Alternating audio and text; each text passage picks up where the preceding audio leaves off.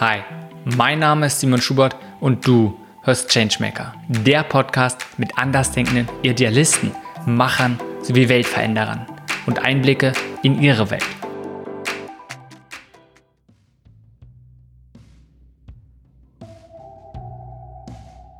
Diese Folge ist mit Alexander Thiel. Alex ist Mitgründer von Imagine Zero, einer jungen Organisation, die gemeinnützige Ventures aufbaut und die für spielerisches Klimaengagement steht. In dieser Folge reden wir über Alex' Erfahrung als Gründer und CTO, die Bedeutung von Spaß, gerade auch im Zusammenhang mit der Dringlichkeit für Klimaschutz, wie wir einen Großteil der Bevölkerung dazu bringen, ihr Verhalten zu verändern und was es bedeutet, ein Startup in Zeiten von Corona aufzubauen. Du hast verschiedene Startups gegründet, äh, hast an verschiedenen Sachen mitgearbeitet, hast gesehen, wie sie von der Idee Realität werden und dann auch mal groß werden, wie manche Sachen dann erfolgreich werden, viele andere Sachen nicht.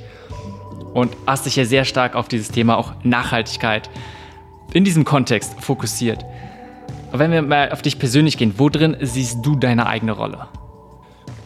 Ich glaube, dass ich schon immer gut, nein, definitiv nicht schon immer gut, aber immer besser übersetzen konnte. Das ist ja auch ein bisschen mein Job als CTO, dass ich quasi Mensch-Entwickler erkläre, beziehungsweise Sales Guy Mensch, ähm, je nachdem aus welcher Sicht man das sieht. Und am Ende alle das Gleiche wollen, eine interessante Firma, eine erfolgreiche Firma mit tollen Menschen bauen, aber ganz unterschiedliche Begriffe und ganz unterschiedliche Arten zu denken verwenden. Und ähm, mir ist schon oft aufgefallen, dass mir das Spaß macht, also Menschen zusammenzubringen und auch unterschiedliche Menschen zusammenzubringen und dann gemeinsames Vokabular aufzubauen und sich gemeinsam auf ein Ziel einzu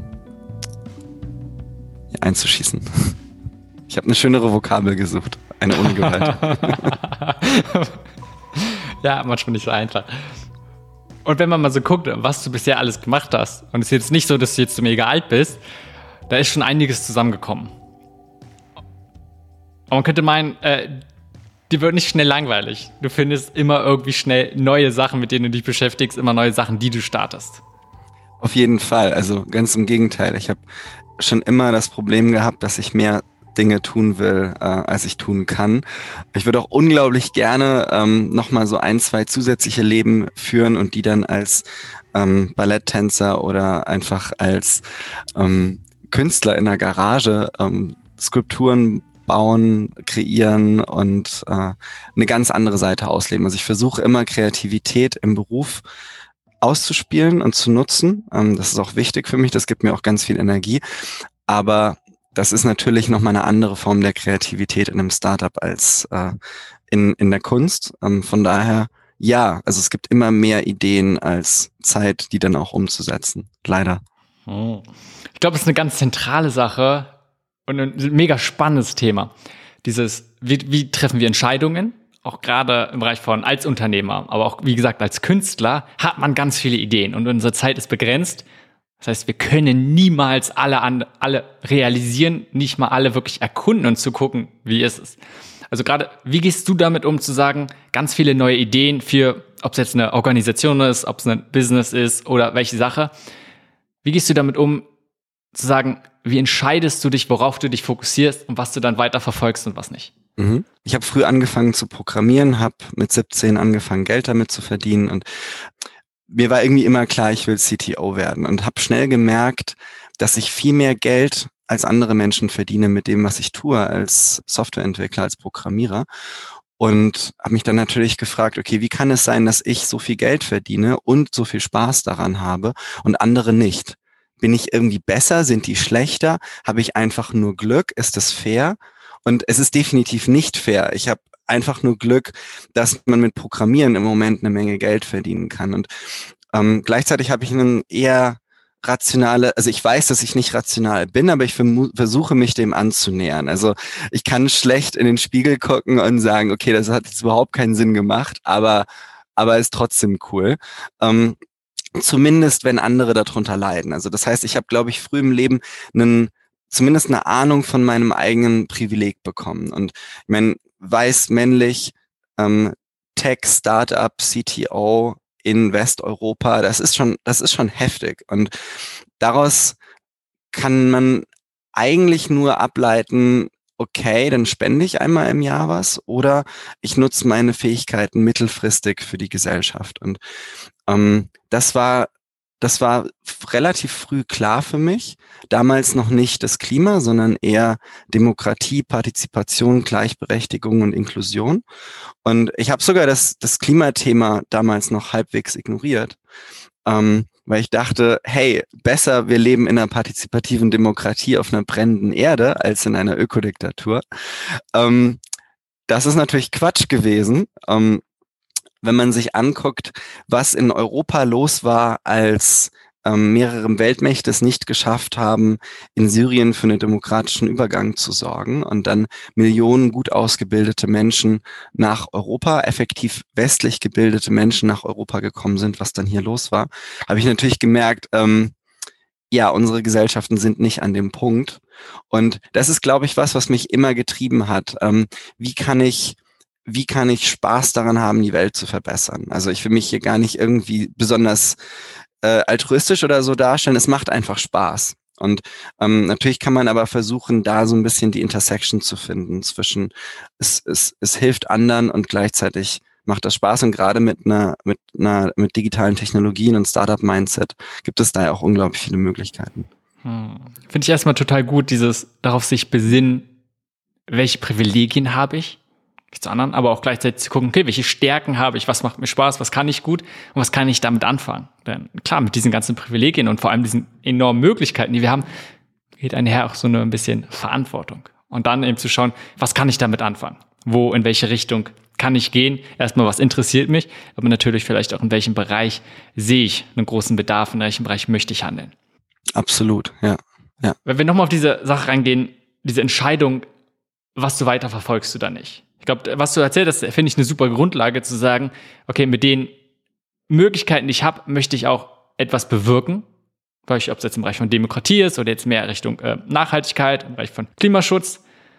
Aber selbst da, auch wenn wir nur diesen Punkt Klimaschutz reingehen, auch da können wir uns auf eine spezielle, eine spezielle Frage nochmal fokussieren, auch wenn es jetzt darum geht, oh, wie können wir CO2-Emissionen reduzieren oder wie auch immer. Da werden dir sicherlich auch ganz viele verschiedene Ideen kommen, was du tun könntest. Also nochmal zurück dieser, zu dieser Frage. Zwischen diesen ganzen Ideen, wie schaffst du es, dich zu entscheiden und sag, da, diese machst du, ohne immer wieder zurückzukommen, oh, das ist auch noch eine gute Idee und dich dann in diesen Ideen zu verlieren? Ja, ja. Also einerseits habe ich eine relativ hohe Motivationsfähigkeit und das hört sich toll an, hat aber auch Nachteile. Ähm, das heißt, ich kann mich sehr, sehr stark für eine bestimmte Idee, für eine Gruppe von Menschen, für ein Produkt begeistern und stelle das dann eher, also versuche das natürlich in Frage zu stellen, aber bin da nicht grundsätzlich von Zweifeln geplagt. Das ist jetzt ein bisschen anders, wo ich wirklich komplett was Eigenes mache, aber grundsätzlich war das bisher in den in den äh, Startups, die ich die ich ähm, mitgegründet und äh, mit groß gemacht habe, eigentlich immer so.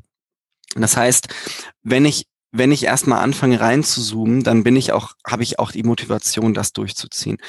Ähm, aber äh, wie kommt man überhaupt, wie, wie vergleicht man am Anfang überhaupt? Äh, das ist eine sehr gute Frage. Ich glaube, mit dem man, indem man mit ganz vielen Menschen spricht und dann immer, es ist am Ende nicht so anders als eine, ähm, als wenn man überlegt, also wenn man ein Startup gründet und überlegt, was tut man? Ähm, Menschen zuhören, ähm, Ideen aufsaugen und dann immer wieder abgleichen, ähm, kann, taugt mir das was? Und vor allem auch, welches Ziel habe ich eigentlich damit? Bei dem Klimathema war für mich klar, ich will nicht was Grünes machen um, ähm, und dann meinen hypothetischen Kindern erzählen, hey, ähm, ich war da irgendwie dabei, sondern ich will wirklich versuchen, das Problem zu lösen. So bescheuert das vielleicht auch klingt. Ähm, aber ähm, wenn ich, wenn ich da reingehe, will ich das Problem lösen. Wenn ich, wenn es darum geht, Geld zu verdienen und Nebenbei ist das Ganze auch grün. Dafür muss ich das erst gar nicht anfangen. Also ich glaube, da hatte ich relativ schnell auch einfach eine relativ niedrige Bullshit-Toleranz mir selbst gegenüber, dass ich gesagt habe, okay, das machst du oder das machst du nicht. Aber wenn, dann richtig. Und ähm, dann landet man schnell natürlich in dieser klassischen Frage, wie kann ich den Klimawandel aufhalten? Ähm, und jeder stellt sie. Ähm, es gibt viele Antworten darauf. Aber das zu navigieren ist dann fast schon losgelöst von mir selbst, solange ich darauf achte, dass welche Lösung auch immer ähm, ich mir angucke, dass ich sie dann auch selber umsetzen kann mit meinem Skillset. Und ja.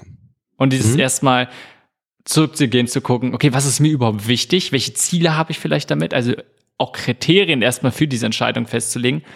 Gleichzeitig, was du gesagt hast, no bullshit, Toleranz, erstmal auch zu sagen, mit sich wirklich offen zu sein, was will ich überhaupt, worum geht's mir, was ist meine Motivation, wovon werde ich angetrieben, welche externen Faktoren gibt es vielleicht, die meine Entscheidung begründen.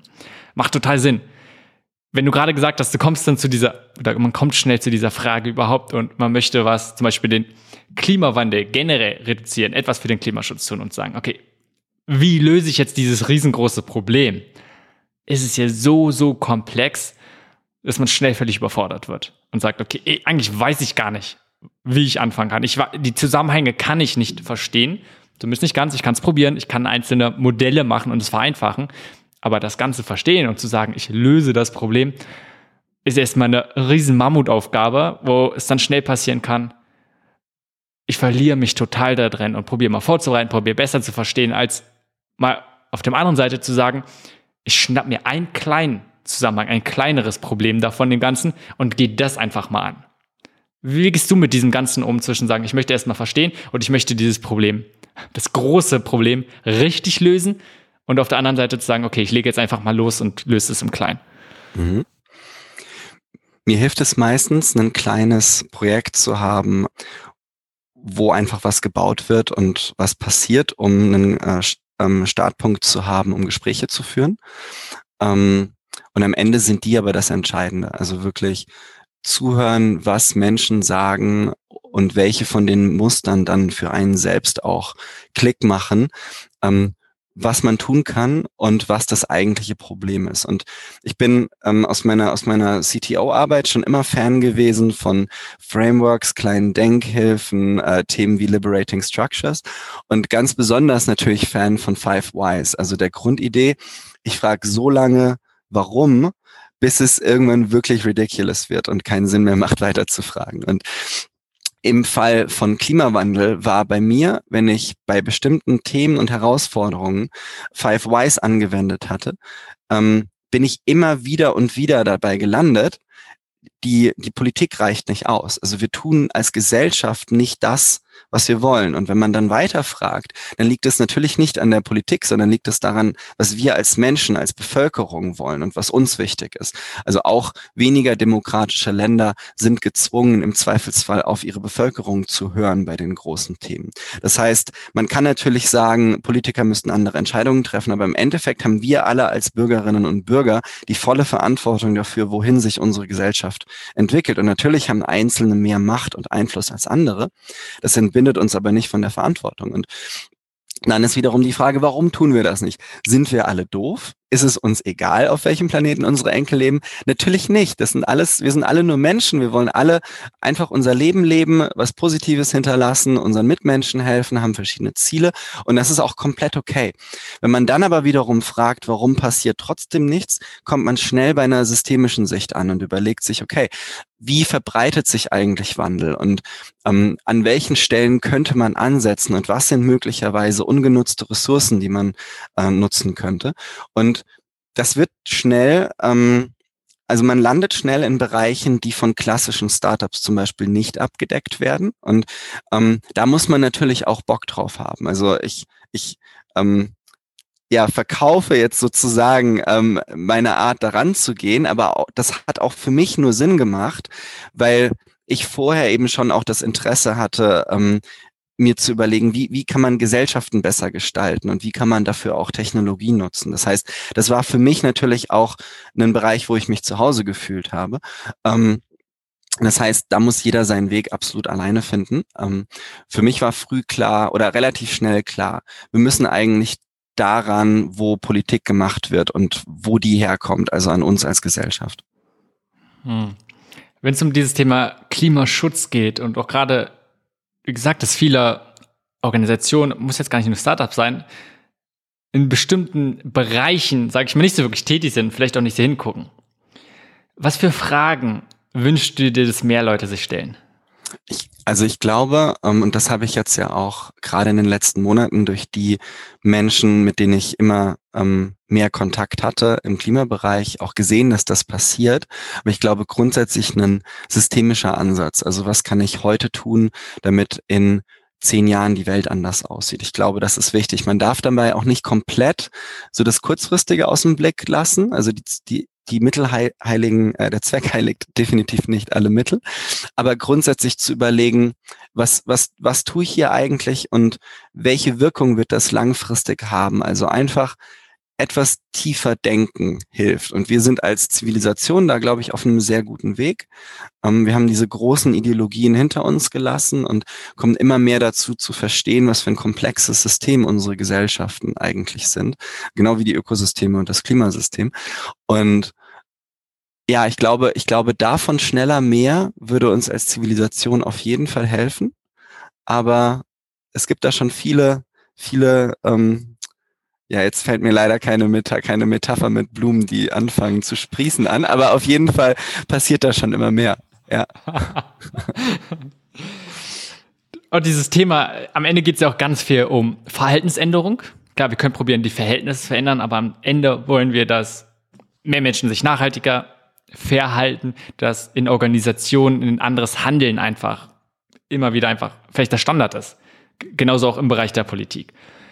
Und wenn wir dieses große Thema Verhaltensänderung auf verschiedenen Ebenen mal betrachten, ist was, was komplett, also auch wieder sehr schwer voranzutreiben ist. Von außen zu sagen, ich möchte jetzt im großen Maßstab, idealerweise ist die ganze, alle Menschen der Gesellschaft, sich auf einmal so verhalten, dass es förderlich in dem Fall zum Beispiel fürs Klima ist oder auch irgendwie demokratisch, dass es für alle irgendwie förderlich ist. Ist ja was, was an verschiedenen Ebenen immer wieder angegangen wird. Erstmal, wenn wir sagen, präventiv zum Beispiel, ganz großes Beispiel ist für mich dort Rauchen. Guckt wird, ey, ganz groß wird probiert von verschiedenen Organisationen, dass immer weniger Menschen rauchen. Passiert, ganz klar. Gleichzeitig tun es immer noch ganz viele und es ist eine große Herausforderung, auch dieses Thema anzutreiben. Ansonsten, wenn es um Verhaltensänderungen geht, ist ja ein Riesenthema vom Bereich von Marketing. Letztendlich geht es ja genau dazu, Menschen zu bestimmten Sachen zu bringen. Und da wird für mich, auch wenn wir dies aufmachen, ganz viele Organisationen sind auf dieser Ebene, andere Menschen zu anderen Verhalten zu bringen und zu beeinflussen, teilweise sogar zu manipulieren, auch tätig. Und in der Hinsicht, dass sich das vielleicht auch widerspricht viele Sachen, wenn es darum geht, irgendwie etwa Produkte zu verkaufen, sind nicht unbedingt förderlich fürs Klima. Wie gehst du damit um? Was ist dein vielleicht dein Ansatz zu sagen oder auch deine Vorstellung? Wie können wir möglichst viele Menschen dazu bringen, dass sie sich nachhaltig, vielleicht auch gesund verhalten? Mein Startpunkt ist, dass ich nicht, nicht verurteile und erstmal akzeptiere. Das hört sich jetzt ein bisschen nach äh, Mindfulness an. Ähm, ist es wahrscheinlich auch, aber ich glaube, erstmal zu sagen, Menschen agieren in der Umgebung, in der sie sind und fast alle Menschen halten sich selbst für gute Menschen sich daneben zu stellen und zu sagen, das ist nicht in Ordnung, was du tust, nur weil man selbst auf eine Weise aufgewachsen ist, die einen vielleicht ähm, sensibler für bestimmte wissenschaftlichen Realitäten macht, kann man machen, nutzt am Ende, glaube ich, aber nicht viel. Und ich glaube, da, also genau, das ist der Startpunkt. Und dann ähm, zeigt ja ähm, die, die Verhaltensökonomie, von der, in der ich kein Experte bin, aber schon ein paar schlauen Menschen zugehört habe, zeigt ganz gut, dass es unglaublich schwer ist, Werte zu verändern und dass es unglaublich schwer ist, quasi Menschen zu nudgen.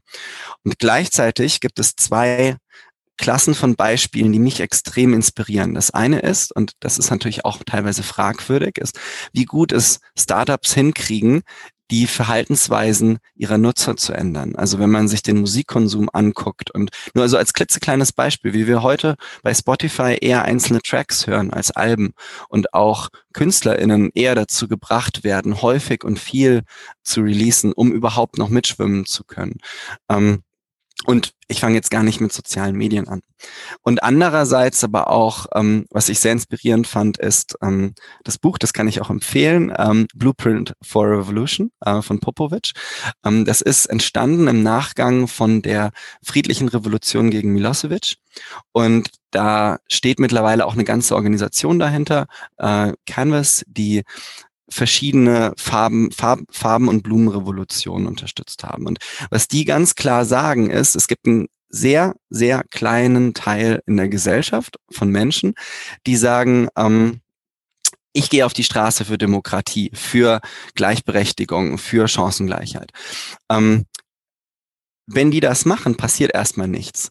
Wenn dann aber es da ein Rockkonzert gibt, dann kommen andere Menschen auch dazu. Das heißt, wir sind als Menschen immer noch Herdentiere. Wir kommen irgendwo dazu, weil es Spaß macht und weil es cool ist.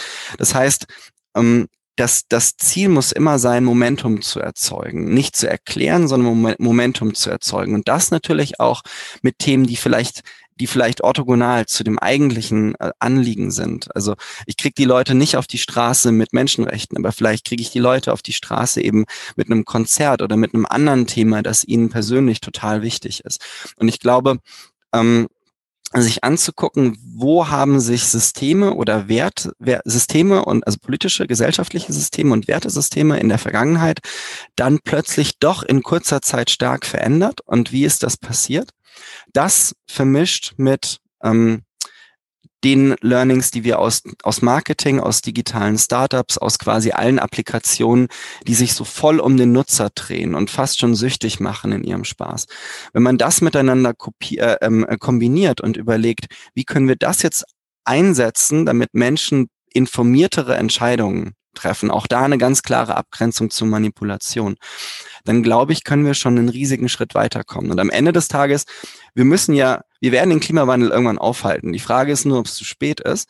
Das heißt, ähm, die Mission, auf der wir jetzt gerade sind, ist nur, das Ganze um ein paar Jahre zu beschleunigen. Ähm, das heißt, zumindest mental kann man sich das auch ein bisschen kleinreden damit. also finde ich nochmal ganz gut diese Abgrenzung zur Manipulation das erstmal beeinflussen etwas völlig Natürliches, was völlig Menschliches ist. Und das tun wir sowieso und es ist auch völlig in Ordnung. Und dieses Ziel sollte sein, dass sie selbst halt eine Entscheidung treffen können. Halt aber auf guten Grundlagen, die vielleicht nicht zu sehr verzerrt ist, was es sonst oft ist. Absolut. Und dann nochmal, ich finde sehr interessant, was du zum Schluss gesagt hast, zu sagen, Klimawandel werden wir sowieso aufhalten oder zumindest stoppen. Die Frage ist, wann und auch zu sagen, also auch vielleicht auch dort für sich zu sehen, wir schaffen es sowieso und einfach zu gucken, wie können wir es ein bisschen schneller machen, was die Aufgabe in der Tat ja ein bisschen kleiner macht, weil es so von Anfang an voraussetzt zu sagen, wir schaffen es und jetzt geht es darum, wie können wir es halt beschleunigen. Genau, wir, wir stehen auf der Seite der Zukunft und können all das nutzen, was sowieso passieren wird und uns einfach überlegen, was kann ich heute tun, um es schneller zu machen. Und das, das lässt einen nachts schon ruhig schlafen im Vergleich zu dieser gigantischen Aufgabe. Ja. Ja. Gut. Ich möchte mal ein anderes, an einen anderen Strang ziehen. Du hast bereits schon sehr oft gesagt, dieses, dieses Wort Spaß, dass es Spaß macht. Und wenn wir, sicherlich kommen wir auch gleich nochmal auf Imagine Zero, darauf zu sprechen, wo es auch nochmal steht, wir bauen NGOs, die einfach Spaß machen. Das heißt, dieses Thema Spaß, red mal ein bisschen darüber, wie groß spielt es eine Rolle, wie groß spielt es, wie wichtig ist es dir in der Arbeit wie sehr auch wieder vielleicht spielt es eine Rolle auf deine Entscheidungsfindung? Mhm. Interessant, das hast du gut erkannt. es ist mir sehr wichtig. Also ich sehe immer wieder, wie effizient und motiviert Menschen werden, wenn sie Spaß haben an dem, was sie tun. Und habe mir als als CTO dieses Motto äh, als Motto geklaut von kopiert von äh, Mary Williams, Williams, einer großartigen CTO, ähm, Creating Space to be Awesome. Und also quasi Räume zu schaffen, in denen ähm, nicht beliebig viel Freiheit ist, aber genau die Zutaten, die notwendig sind, damit Menschen ähm, erfolgreich sein können und einfach awesome. Awesome ist auch einfach das bessere Wort im Vergleich zu erfolgreich, weil es den Spaß schon mit, mit schon mitbringt. Und ich glaube, ähm, gerade bei großen Themen, ähm, die so ernst sind wie der Klimawandel, aber auch andere. Und natürlich, wenn ich Klimawandel sage, denke ich auch immer an die zusammenhängenden Probleme mit, ähm, mit Nord-Süd-Ungleichheit und ähm, Biodiversität und ganz allgemein, wie wir unsere Gesellschaft zukunftsfähig denken können. Ähm, anyway, ähm, was ich damit sagen will, ist, ich glaube, dass man große, ernste Themen nur auf eine nur ernst sehen kann, oder zumindest, nein, das glaube ich nicht. Ich glaube, dass ich große und ernste Themen nur bearbeiten kann, wenn eine gewisse, ein gewisses Spiel dabei ist und wenn ich das Ganze eher als Herausforderung sehe, die es Spaß macht anzugehen, als wir müssen das jetzt unbedingt schaffen und wenn nicht, dann, dann ähm, bin ich persönlich gescheitert. Ähm, ich glaube, das funktioniert für mich nicht. Und ich glaube aber auch, dass es für Menschen, die da mitarbeiten, nicht funktioniert. Am Ende kann ich ja Leute an Bord holen, weil es Spaß macht, gemeinsam die Welt zu verändern und ähm, nicht, weil es einen kategorischen moralischen Imperativ gibt. Äh, Menschen sind ziemlich gut darin, den zu ignorieren, sonst hätten wir das Problem nicht. Dann müssen wir nicht heute damit anfangen, uns das gegenseitig einzureden. Ähm, weil dadurch werden wir uns nicht ändern. Wir sind, wie wir sind. ähm, ja. So gut. Ich, ich finde es schön, auch einfach zu gucken, okay, wie, welche Voraussetzungen brauchst du oder auch generell wir halt, um möglichst gute Arbeit zu machen? Und da einfach gerade auch ein Thema, wo man sagen kann, hey, ja, es ist nun mal erstmal enorm dringlich und es ist enorm wichtig mit sehr großen Folgen der Klimawandel. Und wenn wir halt es nicht schaffen oder je nachdem, wann wir es schaffen und es halt sehr vielleicht erstmal zu streng mit uns sein und sehr verkrampft dieses Thema anzugehen, kann uns sehr stark daran hindern, zu sagen, wir finden jetzt kreativ Lösungen und wir schaffen es daran zu arbeiten, weil ständig dieser Druck da ist, hey, es muss schon, als zu sagen, hey, ja, äh, lass uns das Ganze mit Spaß angehen, wo es ja immer wieder gezeigt wird, auch von der Organisationspsychologie, dass wir einfach deutlich besser arbeiten können. Absolut, genau. Was ich da noch mit einwerfen will, ist, dass der Spaß natürlich nie eine Ausrede sein darf, nicht tief in Themen reinzugehen und auch die systemische Dimension zu verstehen. Also es, wir sehen ja immer wieder, Ocean Cleanup war das beste Beispiel, dass aus Mangel an tiefem Verständnis oder quasi einer ähm, Fundierung in der Wissenschaft ähm, Dinge teilweise auch mit viel Medienwirbel und finanziellem ähm, Investment passieren, die am Ende nichts ändern oder sogar mehr schaden. Das heißt, der Spaß, also eine Leichtigkeit in der Herangehensweise darf nie eine Leichtigkeit in der Tiefe ähm, ähm, entschuldigen, sozusagen. Ähm, genau, aber Tiefe macht ja auch Spaß. Von daher. aber wie, wie bringst du das auch einfach mal ganz kurz, um bei diesem Thema Spaß zu bleiben, beziehungsweise vielleicht übergehen in eine förderliche Teamkultur. Wo auch dort gerade dieses Thema, also merke ich immer wieder bei vielen, die das nicht nur der Arbeit wegen machen, sondern sagen, sie wollen einen Beitrag leisten, sie wollen soziale Probleme lösen. Damit geht einher auch einfach immer dieser enorme Druck und im Sinne von, du bist schon, wir sind sowieso schon zu spät. Menschen leiden, leiden darunter, Menschen sterben am besten hätten wir das Problem schon vor langer Zeit gelöst.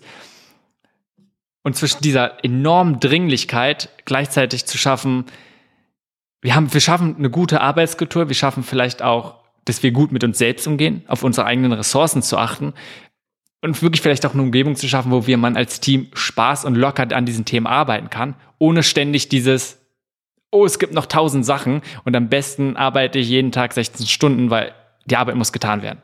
Mhm. Da sprichst du was an. Ich glaube, dass ich da auf jeden Fall noch auf der Suche bin. Also ich habe einerseits äh, bin ich ein großer Fan von Performance-Kultur in Startups und habe immer genossen. Ich glaube, das war der wichtigste Punkt für mich in den letzten Jahren, ähm, dass ich, dass ich quasi die schlausten Menschen, die ich bekommen konnte, und schlau jetzt in einem sehr breiten, vielleicht die inspirierendsten Menschen, die ich finden konnte, einstellen durfte. Ähm, und dadurch ständig das Gefühl hatte, mich beweisen zu müssen und wow, sind die alle, sind die alle schlau um mich rum? Was mache ich denn jetzt? Ähm, wodurch natürlich dann aber auf der anderen Seite auch wieder der Druck erhöht wird. Und ich habe da noch keine, ich habe da noch keine ähm, Lösung gefunden, die ich weitergeben kann. Also manche Dinge helfen, zum Beispiel schlafe ich seit einem halben Jahr besser, weil ich knapp einem halben Jahr, weil ich angefangen habe im Herbst zweimal am Tag zu meditieren.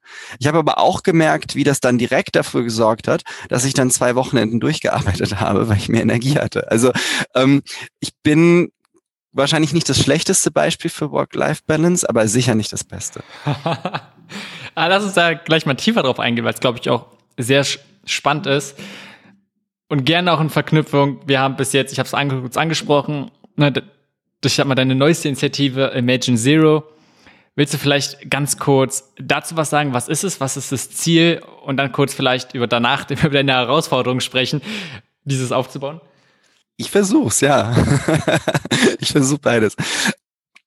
Also, es ist ja, es, wir haben ja gerade so in den letzten 10, 15 Jahren gesehen, wie äh, GründerInnen und Startup-Menschen unglaublich gut da drin sind, Themen in kurzer Zeit gigantisch zu machen. Das klappt nicht immer, aber manchmal klappt es. Hier Google, Tesla, Zalando, Amazon, Airbnb, die Liste kann man sehr weit fortsetzen. Und gleichzeitig gibt es immer mehr Startup-Menschen, nenne ich sie jetzt einfach mal, und andere Menschen aus der Wirtschaft, die sich des Klimas annehmen. Und das ist das ist super. Da gibt's tolle Ideen für grüne Produkte, grüne Dienstleistungen, wie man persönlich CO2 sparen kann. Und dadurch gibt es mittlerweile für fast alles auch ein grünes Angebot, was eine absolute grundlegende Veränderung ist.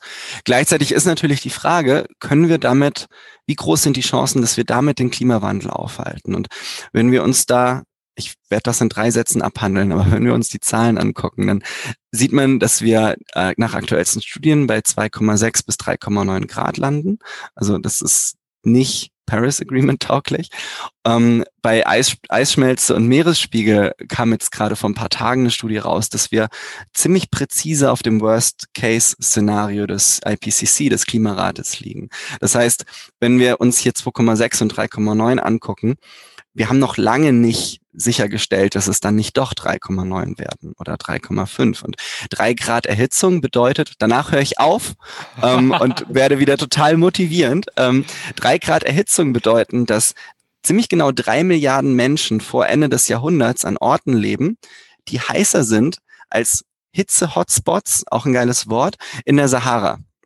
Das bedeutet, die müssen da weg, die müssen woanders hin. Und noch wesentlich mehr Menschen müssen natürlich auch woanders hin. Das heißt, die Corona-bedingt stoßen wir immer noch mehr aus, äh, äh, bereinigt immer noch mehr als davor. Ähm, dadurch, dass aber schon so viel an Systemen kaputt ist und abgeholzt wird, wird es immer noch immer schneller schlimmer. Das heißt, wir haben die Kurve noch nicht gekratzt als Zivilisation. Wir sind, es wird, genau, es wird immer noch schneller schlimmer. Und das heißt, wir haben keine Zeit mehr, wir müssen was tun. Ähm, können diese zusätzlichen grünen Angebote an ähm, Dienstleistungen, an Produkten, können die das alleine retten? Definitiv nicht. Die sind ein unglaublich wichtiger Baustein. Die benötigen aber auch die entsprechende Nachfrage. Und Nachfrage sehe ich sehr weit gefasst, was wir als Gesellschaft nachfragen. Das bedeutet, wo wir zum Beispiel ähm, Anreize schaffen. Also, dass wir als Regierung sagen, wir es gibt nur noch grüne Energie, es gibt eine CO2-Besteuerung. Wir schaffen Jobs, indem wir alle Häuserenergie sanieren oder es gibt Steuern auf Fleisch oder wir entwickeln uns so schnell wie möglich in Richtung einer Kreislaufwirtschaft, sind nur Beispiele. Die Pläne gibt es in der Schublade, wir setzen sie nicht um und diese Anreize und Inputs sind notwendig, damit Märkte das Problem lösen können. Märkte sind eine ganz großartige Sache, aber Märkte brauchen eben die richtigen Eingabegrößen. Und es ist in meinen Augen eine historische Fehlallokation, dass diese ganzen inspirieren oder viele von den inspirierenden GründerInnen und Startup-Menschen und anderen Menschen aus der Wirtschaft, die jetzt Richtung Klimakrise gehen, dass diese Menschen auf der Angebotsseite arbeiten, in der Hoffnung, dass Regierungen und Gesellschaften die entsprechenden Rahmenbedingungen setzen.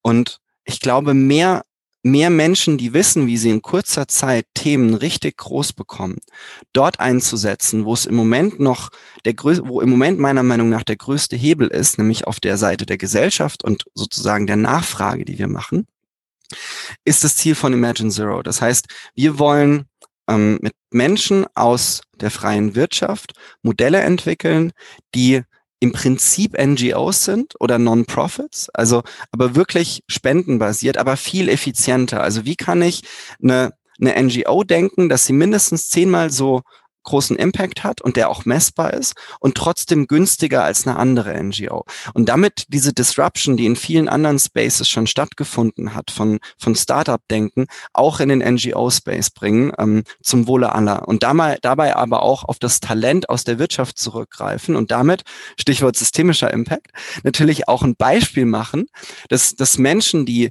jahrelang in einem Startup arbeiten, in dessen Mission steht, Mission Statement steht, wir machen die Welt besser. Dass diese Menschen dann sagen, hey, ähm, da gibt's auch das Original. Und damit meine ich nicht, dass die alle zu Imagine Zero kommen, sondern dass wir ein Beispiel geben können dafür, dass wir, dass wir quasi eine Brücke in diesen Space schlagen. Also dass Menschen aus Startups sagen, hey, da gibt's ein Beispiel, wie ich Wirkung haben kann. Ich kann damit Spenden einsammeln. Vielleicht kann ich auch auf eine andere Weise noch ein bisschen Geld verdienen. Also Sustainable Business Models sind an der Stelle extrem wichtig. Aber ich kann meine Skills nutzen 24/7, um die Gesellschaft besser zu machen. Und da uns das in Startups seit Jahren versprochen wurde, glaube ich, die Zeit ist auch reif, um das zu tun. Und mit dem vielen Geld und vielen Talent, das gerade in Richtung Klima strömt, ist es eigentlich der ideale, der ideale Ort und die ideale Zeit, um damit anzufangen, gesellschaftliche Teilhabe auch wirklich zu digitalisieren und ähm, ja, dann wieder, ich schließe damit, spaßig zu machen. Das ist kurz rein, was bedeutet es genau, wenn du sagst, NGO-Bereich, ich sag mal, neu definieren, vielleicht auch da komplett andere, also deutlich effizientere Organisationen zu schaffen. Denn was ich sehe, ich denke, es gibt viel zu wenig auch, sag mal, wie dieser komplette soziale Bereich neu gedacht wird. Gleichzeitig probieren es einige Organisationen. Ich glaube, ein ganz großes Beispiel ist zum Beispiel immer Charity Water, finde ich, mit diesem 0% also 0% oder 100% der Spenden, sag mal 100% Modell, 100% der Spenden auch wirklich in, in den Kurs reingehen.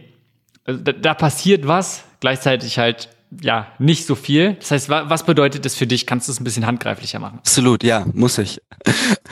Und zwar, genau, Charity Water ist ein interessantes Beispiel, weil im Endeffekt, das sind ja nur 100 Prozent der Privatspenden. Die haben andere Spender, die das finanzieren. Das heißt, das ist am Ende eine neu gedachte Kommunikation, weil wir als Menschen leider immer noch NGOs miteinander vergleichen anhand dessen, wie viel Prozent Overhead sie haben und nicht anhand dessen, welchen Gesamtimpact sie haben. Ähm, ich glaube aber, dass ich das so nicht ändern kann. Das sind Rahmenbedingungen, in denen wir agieren. Das heißt auch mit allem, was ich vorhabe ähm, und woran wir arbeiten, ist das Ziel, den Overhead, Overhead zu minimieren. Es gibt aber andere Möglichkeiten, ähm, innovative Modelle zu bauen. Ein Projekt zum Beispiel, an dem wir arbeiten, auch wenn es jetzt natürlich auf Hold ist, aber es ist ähm, ein absolutes Herzensprojekt, ist äh, das nennt sich Flygood und es geht darum, dass Aktivisten und Aktivistinnen, ich nenne sie jetzt Aktivisti, ähm, das haben, ähm, macht man nämlich so und äh, ich finde das auch gut. Ähm, Aktivisti gehen an Flughäfen und sprechen Reisende an und informieren sie darüber, ähm, dass man, dass man CO2 ähm, erzeugt, wenn man fliegt oder Emissionen erzeugt und bieten ihnen an, das on the spot zu offsetten, also quasi auszugleichen, mit einem QR-Code auf dem Handy mit direkter Bezahlung. Und im Gegensatz zu einer klassischen NGO, die da auch viel gute Arbeit machen würde, ist hier die Idee, dass diese Aktivisti sich selber anmelden können, selber an den Airport gehen können, vielleicht drei, vier Freunde mitnehmen, eine kleine Commission da drauf bekommen, ähm, natürlich ohne Steuern zu zahlen, weil das ist ja, ist ja am Ende nur eine Aufwandsentschädigung und dann mit einem Leaderboard sich gegenseitig hochpushen können, wer am meisten CO2 aus der Atmosphäre holt. Und am Ende hat man da eine Maschine gebaut, die einen Protest oder eine Awareness-Kampagne selbst finanziert, gleichzeitig auch noch genau messbar macht, wie viel CO2 habe ich in einer Stunde aus der Atmosphäre geholt. Diese Zahl ist viel höher als alles, was ich vielleicht als, als Schülerin oder als junger Erwachsener ähm, durch einen Nebenjob erzeugen könnte. Das heißt, ich habe auch einen größeren Hebel und ich habe meine Zeit sinnvoller genutzt, als es heute in vielen anderen Non-Profit-Themen ist. Also was wir grundsätzlich erreichen wollen, ist, ich habe eine Stunde Zeit oder eine halbe Stunde Zeit, sag mir, was ich tun kann, um den Klimawandel zu bekämpfen. Und quasi den Menschen mit, ein, mit einem kleines bisschen Technologie und ansonsten smarten Modellen die Möglichkeit zu geben, ihre Zeit so so nützlich wie möglich auszugeben und dadurch dieses gigantische ähm, Potenzial oder Reservoir an ungenutzter Zeit eigentlich zu nutzen. Und dadurch brauchen wir am Ende gar nicht so viel Geld. Das heißt, natürlich müssen wir diese Organisation aufbauen, aber das Ziel ist immer, dass Menschen ihre eigene Zeit investieren können, um die Welt zu verändern. Und in dem Moment, wo man das einmal gemacht hat, will man es natürlich wieder machen. Das macht ja auch süchtig. Ähm, man kann sich mit Freundinnen und Freunden messen und ja, insgesamt einfach Spaß daran haben, die Welt zu retten. ich finde es geil, wie sich das durch dieses ganze Gespräch zieht. Weil meistens sitze ich halt doch einfach nur vom Computer und klick auf Sachen. Also so spaßig fühlt sich das gar nicht an. aber, aber gut. aber es ist so schön, dass du so mit viel Spaß darüber reden kannst. Aber, aber zum Beispiel finde ich total gut, wo es viel darum geht, andere Menschen wieder zu befähigen. Also Umstände zu schaffen, ihnen Werkzeuge in die Hand zu geben, wie sie effizienter sein können, aber auch einfach generell vielleicht überhaupt die Möglichkeit zu geben und eine, eine einfache Variante, nicht nur damit sie, was sie vorher machen, effizienter machen können, sondern dadurch vielleicht die Hürde überhaupt zu senken, dass Menschen aktiv werden. Genau das, genau das. Und wenn wir jetzt gerade das Beispiel nochmal nehmen, wo Menschen jederzeit befähigt werden, was zu tun, dann gibt es natürlich auch Menschen, die dieses Projekt überhaupt erstmal umsetzen und bauen. Und das könnte dann jemand sein mit Marketing-Erfahrung, jemand mit ähm, Programmiererfahrung, jemand mit Business Development-Erfahrung. Und auch da passiert wieder genau das Gleiche. Das ist eine, eine Selbstermächtigung, eine Befähigung von diesen Menschen, dass sie sich gegenseitig ermöglichen, gemeinsam so ein Projekt zu entwickeln und dabei auch ihre Skills zu nutzen. Ich verstehe das, dass, dass eine Bankerin oder ein Startup-Gründer nicht sagen, ähm, ich, ich stelle mich jetzt mit einem Protestschild auf die Straße. Ich finde es auch geil, dass es viele tun, aber ich verstehe auch die, die es nicht tun. Und da eine Möglichkeit zu schaffen, sich selbst zu ermächtigen und zu sagen, okay, vielleicht kein Protestschild, aber ich habe ja jahrelang was gelernt, ich habe ein Netzwerk aufgemacht, was kann ich denn damit eigentlich tun? Und am Ende ist die Wirkung davon natürlich auch nochmal viel, viel größer und ja, jetzt, ja, und das ist toll. Ich hätte den Satz besser zu Ende bringen müssen. Aber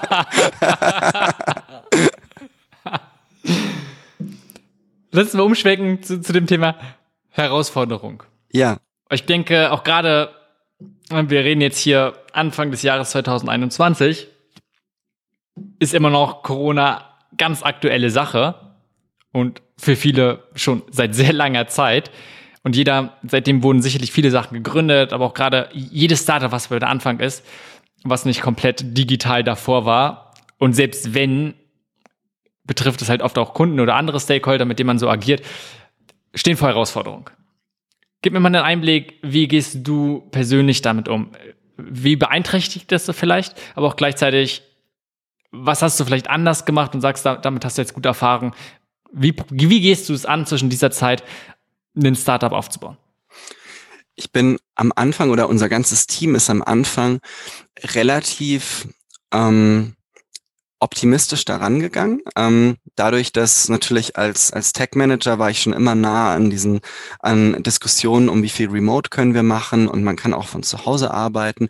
Das heißt, auch da sind wir natürlich von der Position des, des, des, des massiven Privilegs gestartet. Wir waren alle Knowledge Worker, wir konnten alle einfach von zu Hause arbeiten und natürlich it takes its toll. Also langfristig hat das auch wirklich krasse persönliche ähm, Auswirkungen, aber trotzdem, trotzdem ist es Luxus. Global ist es Luxus und auch in Deutschland ist es Luxus.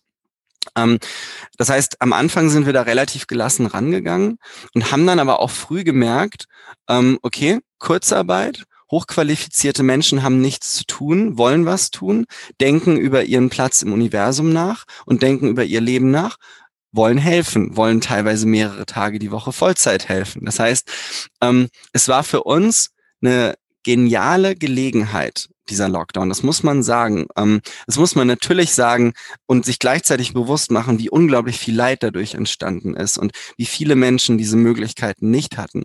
Ähm, deswegen ähm, immer mit einem sehr großen Fragezeichen dahinter, aber trotzdem bin ich froh, dass wir die Gelegenheit genutzt haben. Und gleichzeitig ist es natürlich so, dass jetzt noch mal mehr Menschen merken, wir sind halt doch auch nur eine von mehreren Spezies auf diesem Planeten. Und in 100 Millionen Jahren sieht die Erde genauso aus wie vor 100 Millionen Jahren, nämlich voller glücklicher Tiere, die sich gegenseitig essen und miteinander schlafen und ohne Menschen. Ähm, es ist gar nicht so wahrscheinlich, dass wir 100 Millionen Jahren, Jahre durchhalten, aber wir haben jetzt dieses Fenster, in dem wir, in dem wir was absolut Einmaliges schaffen können, nämlich Kultur und Zivilisation. Und wir sind jetzt gerade eine der ersten Generationen, die überhaupt in der Lage ist, darauf Einfluss zu nehmen. Das heißt, ähm, es ist eine, es ist sogar eine planetarisch, äh, planetarisch, das Wort gibt's vielleicht gar nicht, ähm, eine, eine ähm, erdgeschichtlich ganz entscheidende Zeit. Es ist ein erdgeschichtlich interessantes Jahrzehnt, was schon ein bisschen absurd ist, wenn man drüber nachdenkt, aber gleichzeitig ähm, oder absurd, sich absurd anfühlt, aber es ist es nicht. Und gleichzeitig heißt es auch, dass immer mehr Menschen sich bewusst werden, wir können jetzt was tun und wir alle können gemeinsam die Welt verändern. Das heißt, ähm, Timing is impeccable, ähm, auch wenn es natürlich teilweise ähm, ja persönliche Herausforderungen äh, gibt. Und da war für mich das hau hauptsächliche Thema, ähm, überhaupt erstmal alleine zu Hause zu sitzen und nicht mehr 60 Leute zu managen den ganzen Tag. Und ähm, überall ist Neues und überall passiert was und Aufregung und lalala, ähm, sondern plötzlich einfach alleine zu Hause vom Computer zu sitzen. Und glücklicherweise haben befreundete Top-Manager mir auch mich schon vorgewarnt und vorbereitet und gesagt, zwing dich, dir Zeit zu nehmen erstmal und komm erstmal runter. Sonst rutscht man ganz schnell in so einen, so einen Hochproduktivitätsmodus, bei dem man einfach nur weiter rennt, aber nicht genug Zeit hat zu überlegen, was ist eigentlich die richtige Richtung. Das heißt, Anfang letzten Jahres, super, hatte echt das Gefühl, alles, das läuft in die richtige Richtung, wir können, ähm, wir kriegen tolle Leute und so weiter. Und mich persönlich hat es dann jetzt im Winter so ein bisschen erwischt, dass ich einfach gemerkt habe, so irgendwas fehlt. Mir fehlen ähm, mir fehlen bestimmte Kompensationsmechanismen. Und wenn es nur ist, in einer Bar mit jemandem zu flirten oder einfach ähm, von vielen Menschen umgeben zu sein, auf einem Weihnachtsmarkt oder in einer Disco oder in einer Bar oder auf einer Demo oder wo auch immer, das findet einfach nicht mehr statt. Und dadurch lernt man viel über sich selbst, aber ist natürlich auch ähm, ja, einfach ein bisschen nackter. Das heißt, man muss sich dann eben überlegen, okay, wie kann ich das kompensieren? Wie gesagt, man lernt viel und es ist auch okay. Und ich wäre der Letzte, der sich darüber beschwert, wenn man sich anguckt, äh, wahrscheinlich nicht der Letzte, aber ich würde mich nicht beschweren, wenn man sich anguckt, wie viele schlimme Dinge auf der Welt gerade passieren.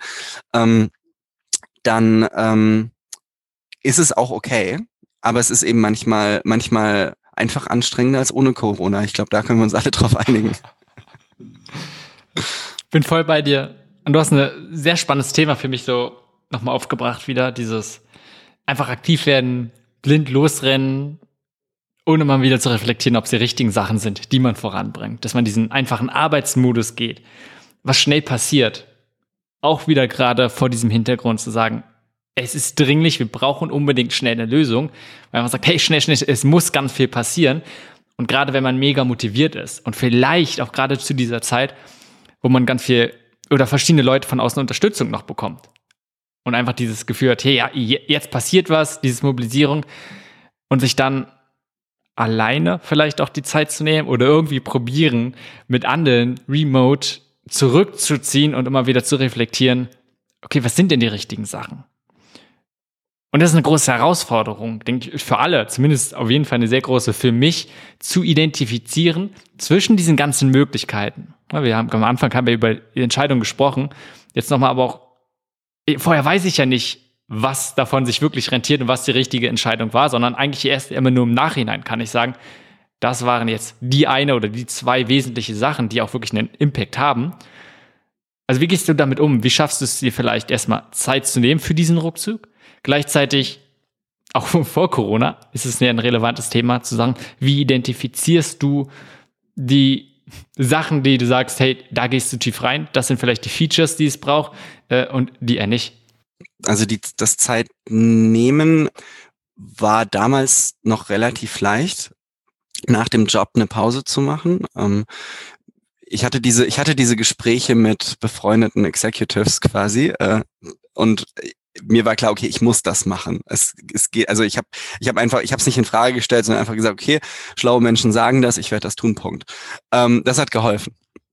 Ähm, und auch wir reden hier über drei Monate, nicht über äh, drei Wochen. Und ich glaube, das ist auch wichtig, wenn man aus so einem ähm, aus, aus, aus so einem High-Performance-Setting und aber auch High-Noise-Setting rauskommt, dass ein Startup ja nun mal einfach ist, wenn es Spaß machen soll. Ähm, für die, für die Entscheidungsfindung ähm, glaube ich, funktioniert für mich genau das gleiche gut, was auch in Teams gut funktioniert, nämlich ähm, Diversity. In Teams kommt man zu besseren Entscheidungen, wenn man viele verschiedene Stimmen ähm, hört und hören kann und da auch Mechanismen für hat. Und genau das Gleiche, glaube ich, gilt auch für das Thema Klima oder jedes andere grundsätzlich neue Thema. Also ich habe eine Zeit lang ähm, bei, bei Extinction Rebellion reingeschnuppert, was glaube ich so auf der einen Seite des Spektrums das Extreme ist. Dann hatte ich ähm, viele Interaktionen mit äh, Consultancies und Menschen aus einem US-Kontext, wo es um Inventory geht und um ähm, Advisory und Consultancy für Corporates, wie man da nochmal einen Tick grüner werden kann, wo man dann halt plötzlich mit, mit Leuten redet, die ähm, Zementkonzerne führen und sagen, okay, wir können jetzt hier da nochmal zwei Prozent rausholen und sind da total stolz drauf. Und dann so, der Aktivist in dir sagt, wow, zwei Prozent, das bringt gar nichts. Und der ähm, ja, ähm, Mensch mit ein bisschen äh, Business-Hintergrund und wirklich nur ein bisschen, ich habe nichts dergleichen studiert, ähm, sondern nur Informatik in Anführungszeichen. Ähm, anyway, ähm, sagt dann, okay, wow, zwei Prozent beim weltgrößten Zementhersteller, ähm, werde ich, will, werde ich jemals in der Lage sein, so viel Impact zu erzeugen als Einzelperson? Und ich glaube, diese, diese, diese ähm, Diversität an, an wer macht was, wie ist wichtig. Ich dachte am Anfang auch so, okay, ähm, ich bin auf der Suche nach dem Besten und dann versuche ich da möglichst viele Leute reinzukriegen. Und irgendwann merkt man, so funktioniert die Welt natürlich nicht. Man ist, ähm, äh, Sustainability Manager in Konzernen haben viel mehr politische Macht, wenn auf der Straße die Kids demonstrieren. Und gleichzeitig haben die Kids natürlich mehr Macht, wenn in den Medien darüber berichtet werden, das wird, dass Konzerne anfangen, ähm, Decarbonization Pledges zu machen. Selbst wenn das nur Greenwashing ist, erhöht es das Momentum. Und diese ganzen ähm, tollen Menschen, die Sustainability Management in dreckigen Konzernen machen, die, die hören ja nie auf. Diese Teams werden immer größer. Das heißt, die Ziele, auf die wir uns heute einigen und die Maßnahmen, auf die wir uns heute einigen, die werden immer weiter geschärft. Jetzt zum Ausgleich muss ich auch sagen, ich glaube, die meisten davon werden nicht erreicht und das ist ein richtig großes Problem. Also ich will das nicht schönreden. Aber ähm, dieses, dieses, dieses Zusammenspiel von zivilgesellschaftlichen, wirtschaftlichen, politischen und medialen Akteuren ist unglaublich wichtig. Und ähm, am Ende hört man zu, redet mit Menschen, entwickelt Ideen, merkt, dass sie blöd sind und entwickelt bessere.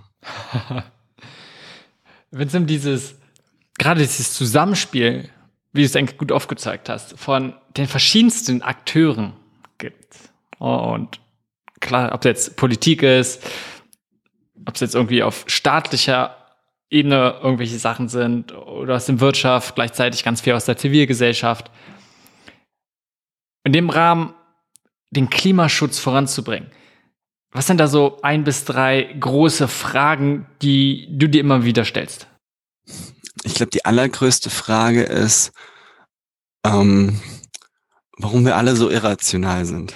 Und ich natürlich selbst auch. Also wie kann es sein, dass wir jetzt darüber diskutieren, ähm, ob eine Maßnahme den und den wirtschaftlichen Schaden haben könnte? Und wir wissen, wir wissen es einfach, genau wie bei Corona. Wir wissen, wie die Welt vier Wochen später aussieht, wenn wir heute nichts machen. Ähm, der, die Zweifel gehen mittlerweile alle so stark gegen Null, dass sie davon nicht mehr unterscheidbar sind. Ähm, das heißt, wir diskutieren über Maßnahmen heute und wissen aber, Milliarden Menschen werden leiden oder sterben. Und trotzdem sind wir, sind uns die, sind uns unsere Möglichkeiten heute wichtiger als die unserer Kindgeneration oder von uns selbst in 30 Jahren. Und das ist total okay. Ich will das überhaupt nicht verurteilen, weil so funktionieren wir als Menschen. Und ähm, man muss erstmal beweisen, dass anders funktionierende Menschen so viel erreicht hätten als Zivilisation wie wir. Also ähm, das ist es. Wir müssen damit arbeiten. Menschen sind toll. Gleichzeitig lässt es einen aber natürlich immer wieder verzweifeln und sich auch fragen, so, wie könnte man vielleicht doch noch so ein bisschen in die Richtung gehen, ähm, dass wir insgesamt nicht blind in unsere Zukunft stolpern, sondern ich mag diese Bilder in Sci-Fi-Filmen. Du hast irgendwo so einen Rat an Ältesten und dann überlegen die sich, wie die Zukunft aussehen könnte. Und gerade in unserer westlichen Kultur ist das einfach, ist das einfach nicht drin. Das passiert nicht. Wir, wir machen das nur in Filmen und Büchern. Ähm, deswegen ähm, glaube ich, das ist, das ist so eine ganz große Frage, an der ich mir immer wieder ähm, die Zähne ausbeiße. Und ansonsten ähm, ist, ist ein wichtiger Punkt auch, glaube ich, ähm, was damit eng zusammenhängt, ähm, wie man eben dieses, diese schneller dafür sorgen kann, dass mehr Menschen tiefer nachdenken. Ähm, also mehr sich überlegen, ähm, wie könnte ich das, was ich für mein eigenes Leben will, damit zusammenbringen, was gut für die Welt ist und da nicht unbedingt auf Quick Wins, Quick Wins setzen, sondern ähm, sich aller ähm, Ocean Cleanup, sondern sich wirklich überlegen, ähm, was kann man am Ende erreichen und genau, aber es wächst, es wächst. Ich bin jetzt natürlich auch in dieser Filterbubble, ne? Also um, um mich rum sind natürlich diese ganzen tollen Menschen, die ähm, sich solche Fragen stellen und so. Aber insgesamt glaube ich, sind wir da, wir sind da auf einem guten Weg. Also es kann halt sein, dass wir jetzt so langsam sind, dass wir ein paar Milliarden verlieren. Und ich hoffe wirklich nicht, dass das passiert. Aber ähm, Menschen sind verdammt wieder widerspenstig. bin bei dir. Wenn du mal ein bisschen auch ideologisch oder ja, eine ideale Vorstellung zu haben könntest und sagst, du siehst die ganzen Probleme mhm. und einfach mal dieses komplett, was du persönlich vielleicht mitbringen könntest und mal so ein bisschen ein paar Sachen idealisierst von den Gegebenheiten. Nehmen wir also an, du siehst die Probleme, ohne dass du jetzt die ganzen Zusammenhänge verstehst, aber sagen könntest, du könntest jetzt eine Initiative, irgendeine Organisation starten mit einem bisschen Magie, sage ich mal, rein, dass sie auch bestimmte Sachen voranbringt und vielleicht einfach deutlich bessere Voraussetzungen mitbringt. Was, was wäre es? Was würdest du starten, wenn du damit mehr oder weniger alles erreichen könntest? Okay. Und ich beantworte die Frage jetzt nicht mit der offensichtlichen Antwort, dass das ja genau das ist, was ich gerade tue. da muss ich jetzt kurz nachdenken. Ähm ja, ich glaube, die Antwort wäre, ich würde mir wünschen, dass Menschen mit mehr Geld, mehr Netzwerk und mehr Erfahrung ähm, ihre eigenen Imagine Zeros gründen. Ähm, weil ich glaube, dass, dass, dass es wirklich wichtig ist, dass es für alle Menschen normal wird, sich gesamtgesellschaftlich zu engagieren. Und es gibt ganz tolle Organisationen mit verschiedenen Perspektiven darauf, die das tun. Und ich glaube, und da bin ich komplett biased, aber ich glaube, dass ähm, der Overlap mit Startups noch nicht groß genug ist. Es gibt großartige Social Entrepreneur, äh, also Social Enterprises. Ähm, es gibt großartige Startups, die die Welt verbessern. Es gibt aber, glaube ich, noch nicht genug Startup-Denken ähm, im vollen Non-Profit-Bereich. Es gibt das, aber nicht genug. Und ich glaube, ähm, Verbündete zu haben oder Menschen, die es machen, und dann mache ich es halt nicht, ähm, die an genau der Schraube drehen. Dann, das ist, das ist in meiner Wahrnehmung die größte, das größte ungenutzte Potenzial, das wir gerade noch haben, um gesellschaftliche Verbesserungen zu verursachen. Ähm, die Antwort ist jetzt aus dem Grund wahrscheinlich nicht maximal, ähm, also äh, überraschend, ähm, dass bei diesem, ähm, wenn, wenn ich mir drüber nach, wenn ich drüber nachdenke, ich wünsche mir was, dann will ich mir nicht wünschen, dass Menschen anders sind, als sie sind, ähm, weil sind sie ja nicht. Und es ist auch toll, dass es so ist. Und wir haben genau die Systeme, die wir verdienen. Und wir haben genau die Systeme, die wir uns selbst bauen. Das heißt, ich könnte mir jetzt eine ganz bestimmte großartige Organisation wünschen, aber am Ende ist der Weg dahin natürlich auch unglaublich wichtig. Ähm, weil wir dabei ja auch wachsen als, als die Menschen, die den gehen und als Zivilisation insgesamt.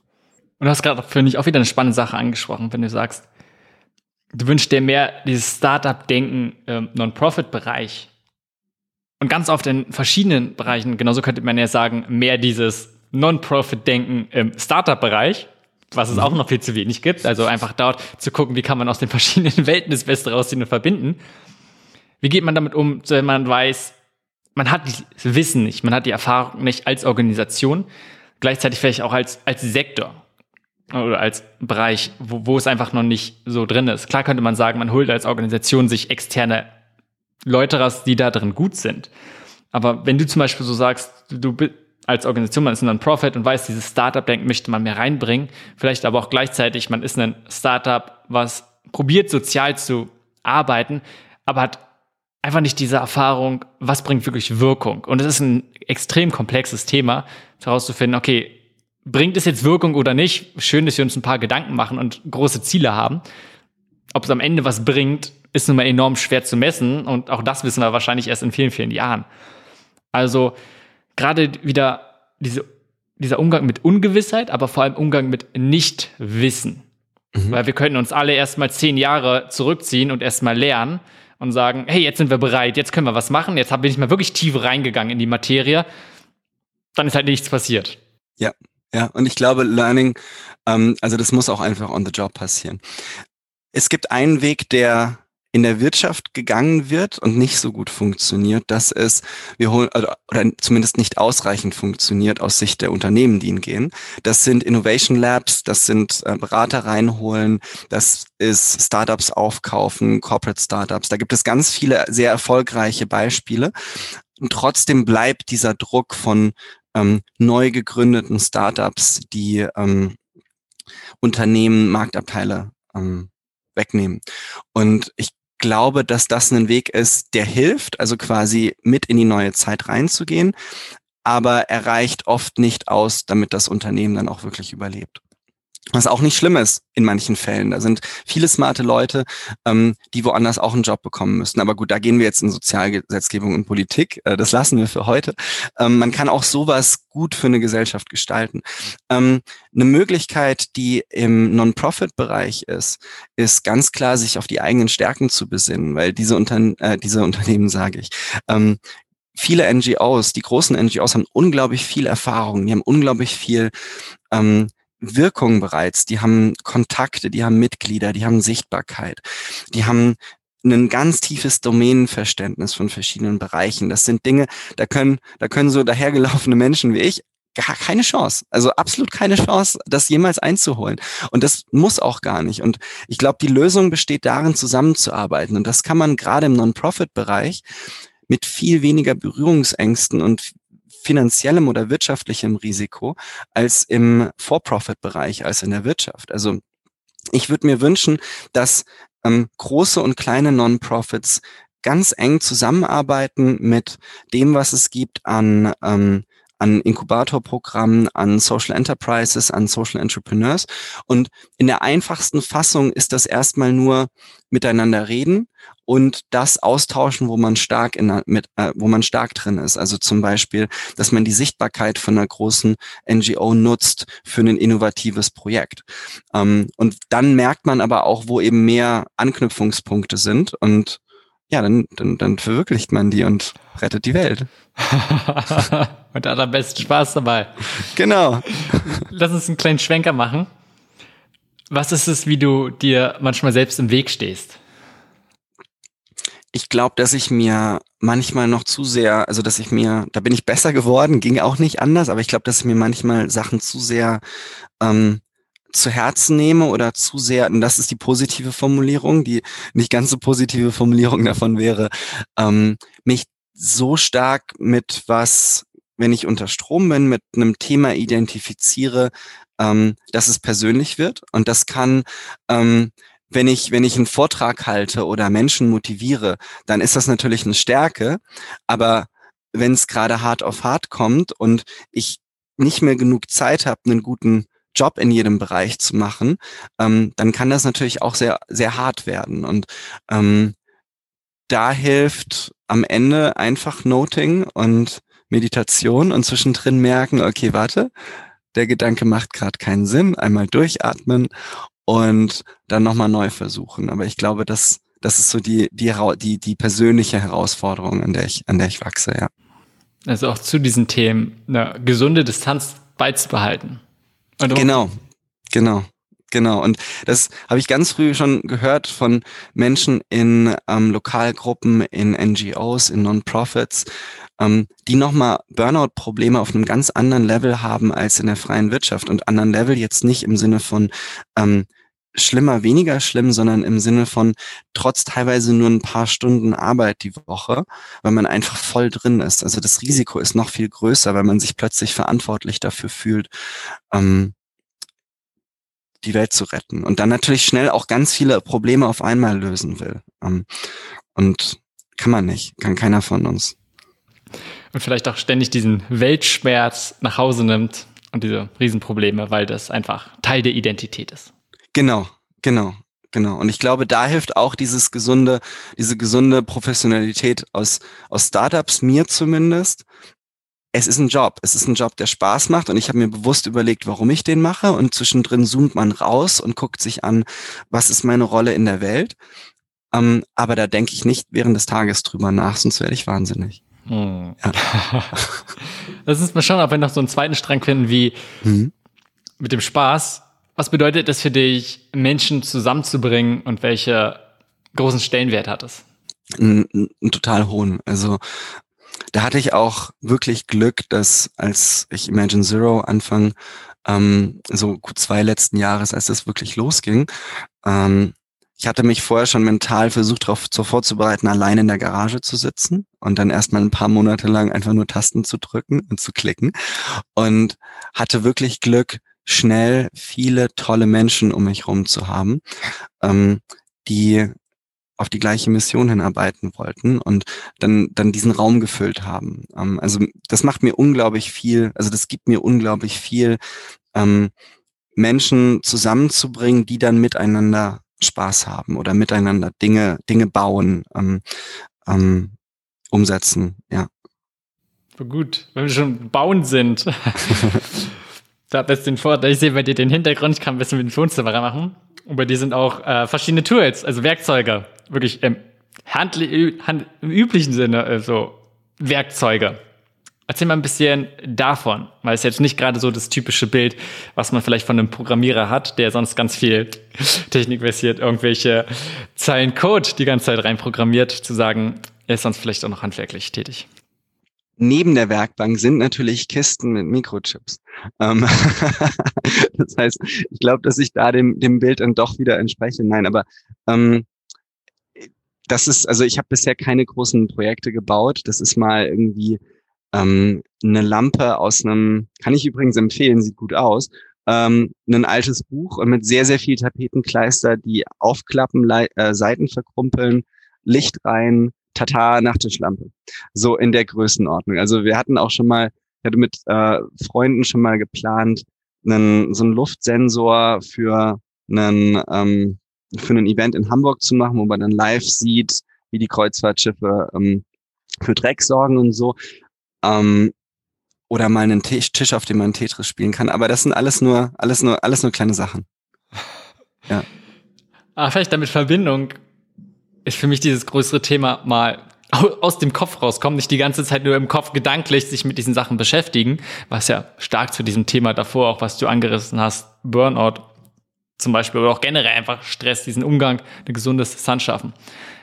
Was sind für dich da gute Möglichkeiten zu sagen zwischen diesen ja. die ganze Zeit nur Scheuklappen auf, produktiv am Computer sitzen, mal rauszukommen? Töpfern, also einfach mit den Händen wirklich was machen, ähm, Stichwort Werkbank. Ähm, definitiv tanzen. Tanzen hat was unglaublich Meditatives, wenn man sich bewegt und den Kopf frei bekommt, egal ob in der Disco oder alleine zu Hause ein bisschen improvisierter, moderner Tanz. Das kommt alles aufs Gleiche raus und es ist schrecklich gesund, solange man nicht raucht ähm, und vielleicht auch noch ein paar andere Dinge nicht tut. Ähm, dann ähm, ja, Sport würde mir helfen. Ich mache aber nicht genug Fahrradfahren, definitiv. Reisen, ähm, lesen, meditieren. Also ich glaube gar nichts Aufregendes. Also alles so, so, so, so Dinge, die einfach funktionieren, ja. Was ich ganz interessant finde, einfach so als Beobachtung, wie, wie wichtig es ist, mal in einen ganz komplett anderen Arbeitsmodus zu kommen, um dann wieder produktiver zu sein. Einfach einfach mal wegzugehen, nicht zu sagen, oh, ich habe jetzt diese großen Probleme und dann probiere ich sie immer auf die gleiche Art und Weise zu bearbeiten, sondern mal rauszugehen. Du hast gerade Töpfern angesprochen. Wie geil ist das denn? Nicht zu sagen, irgendwas, sondern okay, ich mache jetzt was und dann kommt vielleicht was raus und dann ist es nicht das Schönste, weil es nicht darum geht, sondern ich habe was mit den Händen gemacht. Und dann wieder zurückzukommen, zu merken, okay, das, das war auch förderlich dafür. Ja, absolut. absolut. Wenn du mal rückblickst zu erstmal vielleicht deine ersten Mitgründung, dann aber auch die ganzen einzelnen Stadien, die du durchgeführt hast, verschiedene Gründungen, verschiedene Startups mit reingegangen, aufgebaut. Was waren so die ein, zwei, vielleicht drei wesentlichen Erfahrungen, vielleicht so auch die, die wertvollsten, wenn wir von Learnings sprechen, die du als, wenn es darum geht, ein Startup aufzubauen? Also es gibt eine, die ein Learning, das komplett raussticht und das ist, wie wie teuer eigentlich Code ist, also wie teuer es eigentlich ist als Startup, das ein Produkt wirklich zu entwickeln und nicht einfach nur einen Pen-and-Paper-Prototype zu bauen.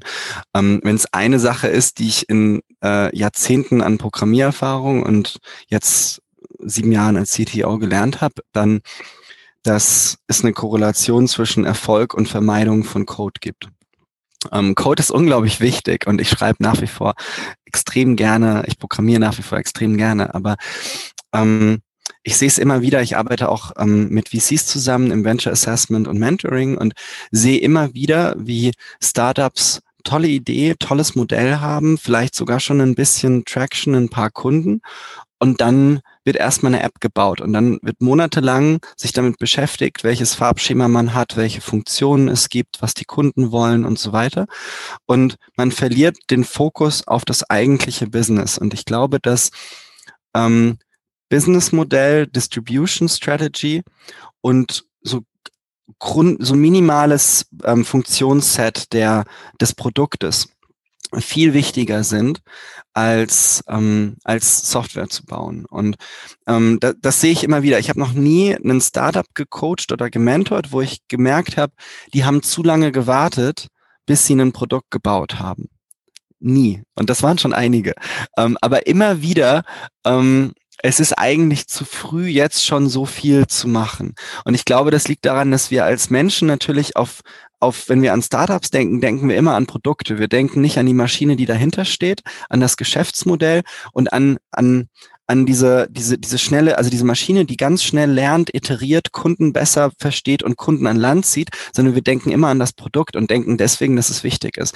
Aber das meiste kann man mit dem Telefon machen oder mit einem Stück Papier und einem Stift. Also das ist, glaube ich, so die, die, die wichtigste Erkenntnis, die ich dementsprechend auch fast jedem Startup sage, ähm, wenn wir, wenn wir Gespräche haben, aber dann natürlich immer lokal begründet, also warum das jetzt in dem Fall Sinn macht. Und Produkte sind wichtig, Code ist wichtig, aber eben meistens weniger, als man denkt. Und ähm, ansonsten, aber das ist ein, ist ein Gemeinplatz, äh, das Team. Das Team ist natürlich unglaublich wichtig und ist auch viel wichtiger als die Ideen. Ideen sind nicht sehr viel wert. Ähm, es gibt viele tolle Menschen, die ständig gute Ideen haben und es gibt weniger tolle Menschen, die die dann auch wirklich umsetzen können. Also die Execution ist ganz entscheidend. Und das einzige, der einzige Weg, Execution zu lernen, ist, dass man es tut. Dass man in, entweder in einen Raum reingeht, wo es passiert, oder es alleine einfach ausprobiert. Und da habe ich gestern in einem, in einem ähm, Event von Project Together einen, einen schönen Satz äh, gesehen, dass die ähm, Iterationsgeschwindigkeit unglaublich starker Prädiktor, vielleicht sogar der beste für Erfolg ist. Ganz im Gegensatz zu der eigentlichen Idee oder dem Produkt. Ähm, wenn man schnell lernt und versteht, was funktioniert im Markt, dann wird man erfolgreich sein. Und das ist das eigentliche Produkt eines Startups. Hm. Das ist noch schön. Lass uns da mal tiefer reingehen, weil also an sich ist das genau Lean Startup, ja, ne? So der Kern. Was ist die Aufgabe von einem Startup, ein vernünftiges Geschäftsmodell und vor allem zu finden und nicht zu sagen, man baut eine große Organisation auf und diese Fähigkeit zu lernen ist ja im Vordergrund von Lean Startup ebenso, genauso wie Verschwendung zu vermeiden. Was du ja auch angesprochen hast, genau mit diesen, die Bedeutung von Code. Also das zu reduzieren, dass man nicht so schnell immer diese, das ist jetzt wichtig, will man ganz viel Software programmieren oder nicht und wie kann man erstmal sich auf diese wesentlichen Sachen zu fokussieren. Und die Idee von Lean Startup ist nicht neu. Und auch das Buch ne, von Eric Reis, das ist jetzt auch schon ein bisschen älter. Und trotzdem könnte man sagen, ganz viele sprechen darüber äh, und weniger machen es wirklich, setzen das so um. Wie, wie siehst du auch gerade diese Herausforderung zwischen, okay, man hat viel Theorie, man weiß, wie es sein könnte, und dann kommt der enorm chaotische Alltag. und man probiert irgendwie zu überleben und man probiert es irgendwie zu machen. Und, man weiß, es geht besser und ideal, zwischen idealen Umständen geht es auch besser.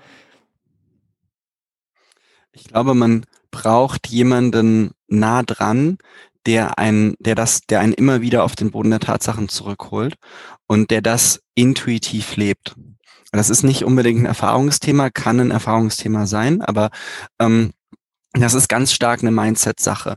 Setze ich mich jetzt hin und plane einen Feature oder baue es oder setze ich mich ans Telefon und rufe fünf Leute an und frage, ob sie das Produkt brauchen.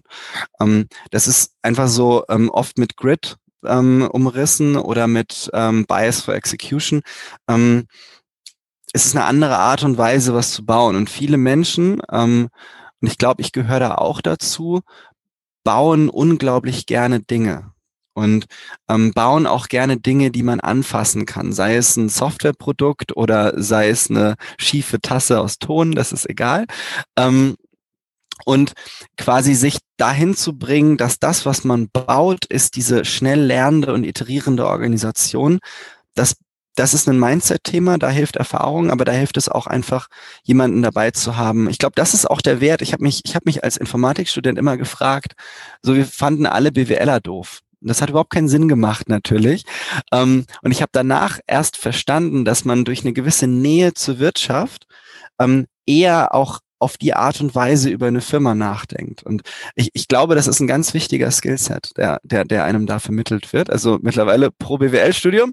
Ähm, aber ähm, man braucht, man braucht einen Menschen, der einen da runterholt. Und das ist entweder jemand im Team oder jemand daneben. Und ständig reden und zuhören. Also je mehr Zeit man im Markt verbringt, desto schneller lernt man. Das heißt, ähm, wenn man sich nicht sicher ist, im Zweifelsfall immer die Zeit mit Kunden verbringen. Man wird immer was Neues lernen. Hm.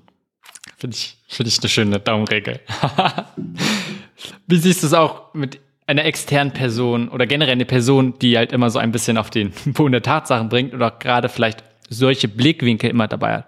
Wie siehst du die Rolle von Coaches, Mentoren, generell für Startups? Wie wichtig ist es, dass man mit externen Leuten arbeitet, die vielleicht einfach genau wieder diese gesunde Distanz haben? Unglaublich wichtig. Also ähm, fast der wichtigste, fast die wichtigste Zutat des Erfolges. Ich glaube, dass also es gibt es gibt Menschen, die denken auch besser in Unterhaltung und es gibt Menschen, die denken besser alleine oder visuell. Das ist ganz unterschiedlich. Ähm, aber fast alle Menschen, die ich bisher kennengelernt habe, ähm, helfen mir oder ich helfe ihnen durch nochmal eine andere Perspektive das eigene Denken besser zu verstehen. Also ich glaube, dass, dass Konversation ganz, ganz wichtig ist. Das sieht man auch, das sieht man in der Wissenschaft, das sieht man in der Wirtschaft. Ähm, die eigenen Ideen so zu strukturieren, dass ich sie erklären kann und angreifbar mache. Ähm, passiert einfach in Unterhaltung. Das passiert viel leichter in Unterhaltungen. Und gleichzeitig ähm, bedeutet natürlich, wenn ich starke Menschen um mich rum habe, auch, dass die mir dabei helfen, dass die ja dann auch ein Interesse daran haben, dass das Projekt selbst erfolgreich wird und dann wiederum ihr Netzwerk nutzen. Und das ist nicht fair, aber, oder es ist nicht fair, aber Erfolg wird ganz stark von Netzwerken ähm, beeinflusst. Und wenn man, man hat so viele große Probleme zu lösen, wenn man sich auf die Startup-Reise begibt ähm, oder auf irgendeine Art von Reise begibt, bei der man selbst was gründet, dass man, dass man sich immer jede Helf Hilfe holen sollte, die man kann. Und da auch immer quasi, immer, immer ähm, auf den äh, Shoot for the Stars. Also immer versuchen sollte, ähm, sich die bestmöglichen Menschen reinzuholen und auch zu verstehen, das sind am Ende auch wieder eine Art von Kunden die ihre Zeit investieren, die mit ihrer Zeit bezahlen. Das heißt, sich auch fragen, wenn jemand kein Interesse hat, woran könnte das liegen und wie kann ich das rausfinden? Also ich glaube, da ist, also Coachability ist nur eine Spezialform von ähm, Lernfähigkeit und von auch wieder hoher Iteration. Und ich glaube, dass das eine ganz wichtige Eigenschaft ist, wenn man, wenn man gründet, dass man, dass man sich in Frage stellen lässt und, und zuhört und dann natürlich mit der Zeit auch irgendwann merkt, wenn man es besser weiß und das ist auch total okay, aber äh, man sollte damit anfangen zuzuhören, ja. Hm. Gerade auch wenn du über diese, über sprichst, wie wichtig es ist, hast du gesagt, ist es oft halt auch absolut nicht einfach, weil man ist sicherlich nicht das einzige Startup in dem Bereich und gerade beim Anfang ist nun mal nicht klar, ob es funktioniert, ob es nicht funktioniert und vielleicht ist die Idee noch mal gar nicht klar. Das heißt, gerade wenn man vielleicht auch in dieser Anfangsphase ist, was denkst du, was klappt gut und auch gerne aus deiner Erfahrung, um spezielle Mentoren, verschiedene Coaches, aber genauso auch die richtigen Mitstreiter im Team zu finden, die anzuziehen? Was hat dir geholfen? Was denkst du einfach sind da Erfolgsstrategien? Auch da wieder den Telefonhörer in die Hand nehmen. Also auf, auf Events gehen, auf Konferenzen, auf Hackathons, auf ähm, Meetups. Also und dann auch mit der Zeit merken, ähm, wie gut bin ich da drin, Menschen anzusprechen? Ähm, in welcher Situation bin ich gut da drin, Menschen anzusprechen? Ähm, welche Art von Gesprächsinhalt funktioniert und welche nicht? Also zum Beispiel ähm, weiß ich noch, dass ich früher immer gerne meine eigene Idee direkt jemandem vorgeworfen habe und dann die Hoffnung hatte, jemand sagt, boah, wie geil, da will ich mitmachen. Aber so funktioniert das natürlich nicht. Ähm, und dass man ähm, ein guter Zuhörer ist. Es gibt ein ganz großartiges WikiHow zu Zuhören. Also es gibt einfach einfache Anleitungen im Internet, wie man gut zuhören kann. Die meisten Menschen können nicht gut zuhören. Ich glaube, ich glaube, da fängt es an, dass man ähm, versteht, also eine, eine Orientierung ähm, bekommt, wer ist im Space, was ist denen wichtig, wie funktionieren die, was passiert da Interessantes. Und allein diese Orientierung sorgt dann dafür, dass man interessante Gespräche führen kann. Mir selbst, ich komme da eher aus der ähm, Bilderecke sozusagen, hilft es immer auch an einem kleinen Projekt zu sitzen, ähm, weil ich nicht genug ähm, mittlerweile geht es, aber früher zumindest nicht genug ähm, Sales Mindset hatte, um einfach zu jemandem hinzugehen und zu sagen, so, ich will jetzt mit dir reden und was machst du so, Smalltalk und so. Ähm, aber das ist so, das ist so meine eigene Coping-Strategie gewesen früher, wie ich es dann doch hinkriege, ein interessantes Gespräch zu führen und erstmal aufzumachen. Und am Ende ist das eine Frage von Komfortzone, von Gewöhnung und von persönlichem Wachstum. Das ist ja das Coole. Also ähm, man sollte nichts tun, womit man sich einfach, wo, wo man das Gefühl hat, das bringt mich jetzt persönlich nicht weiter. Man sollte viele Dinge tun, die aus, einen aus der eigenen Komfortzone rausholen. Auch wieder ein sehr, sehr wichtiger Punkt.